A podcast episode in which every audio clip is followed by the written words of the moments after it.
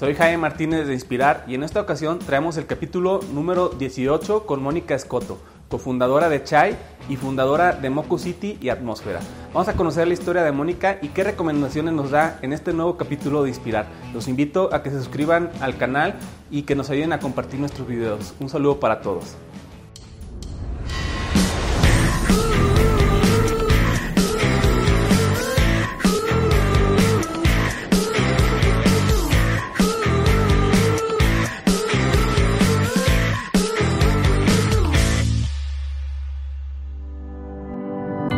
Este, bueno, mis antecedentes, es que mis antecedentes a mí me da mucha risa porque cuando me invitan a veces a platicar en universidades las historias de cómo lo hicimos, yo empiezo, mi primera es, yo ni en la universidad acabé, o sea, no la, no la logré ni terminar, licenciada en todo y en nada. Eh, ¿Cómo son mis inicios? Pues mis inicios, de- yo para empezar nunca se me había ocurrido que yo iba a poner un negocio. Yo tenía la idea de que pues iba a conseguir, a conseguir un trabajo chingón saliendo de la universidad, pero pues no acabé la universidad, pero empezamos por esa, entonces ya ahí el plan tiene que empezar a cambiar un poquitín. Y creo que si algo me ha ayudado en esta vida es esa flexibilidad para rebotar, vamos a decir, o para me paro en esa piedra y no la veo tan estable y le brinco a otra, algo así como la experiencia de lo que me gusta hacer como ejercicio.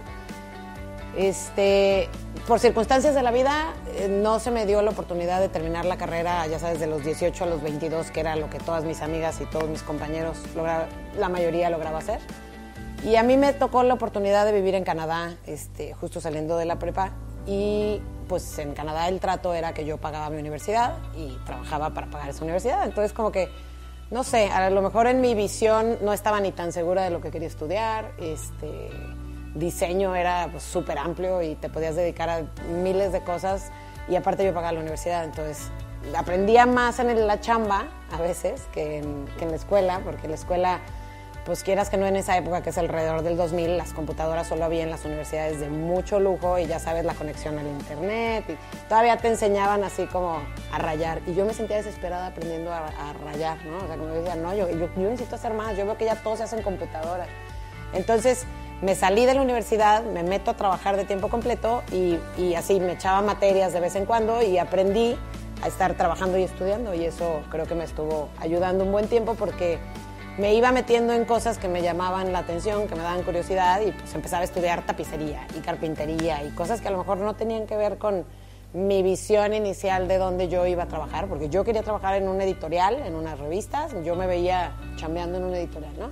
Cosa que sí hice en algún momento de mi vida y va, va pasando como muchas cosas en la vida, ¿no? Vas al- eh, alcanzando un escalón y luego dices, ¿y ahora qué, no? ¿Y ahora qué? Y entonces, mi hora qué no, pero no era tan lineal, mi hora qué era hora para acá y hora para allá. Entonces, pues había explorado diferentes ramas y justo cuando estaba trabajando para revistas conocí a mi esposo y me dijo, tengo un local. Y yo, ah, pues órale, voy a poner un bar. Y yo, yo no voy a tener un novio con un bar.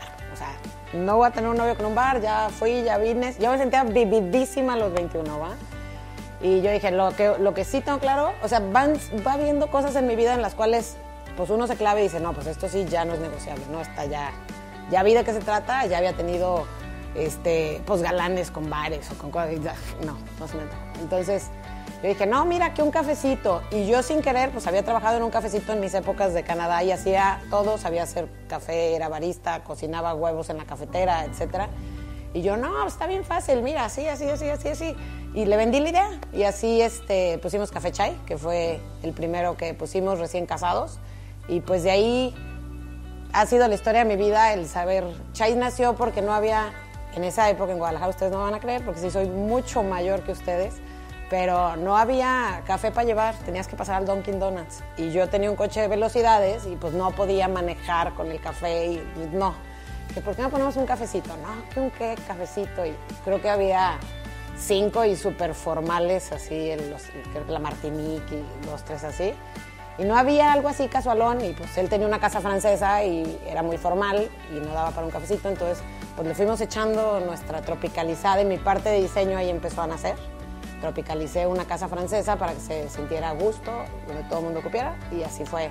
Así empezó la historia del chai, del chai que hubo en esa época. Lo que es ahorita es, toda, pues es totalmente diferente. Han ido cambiando los negocios.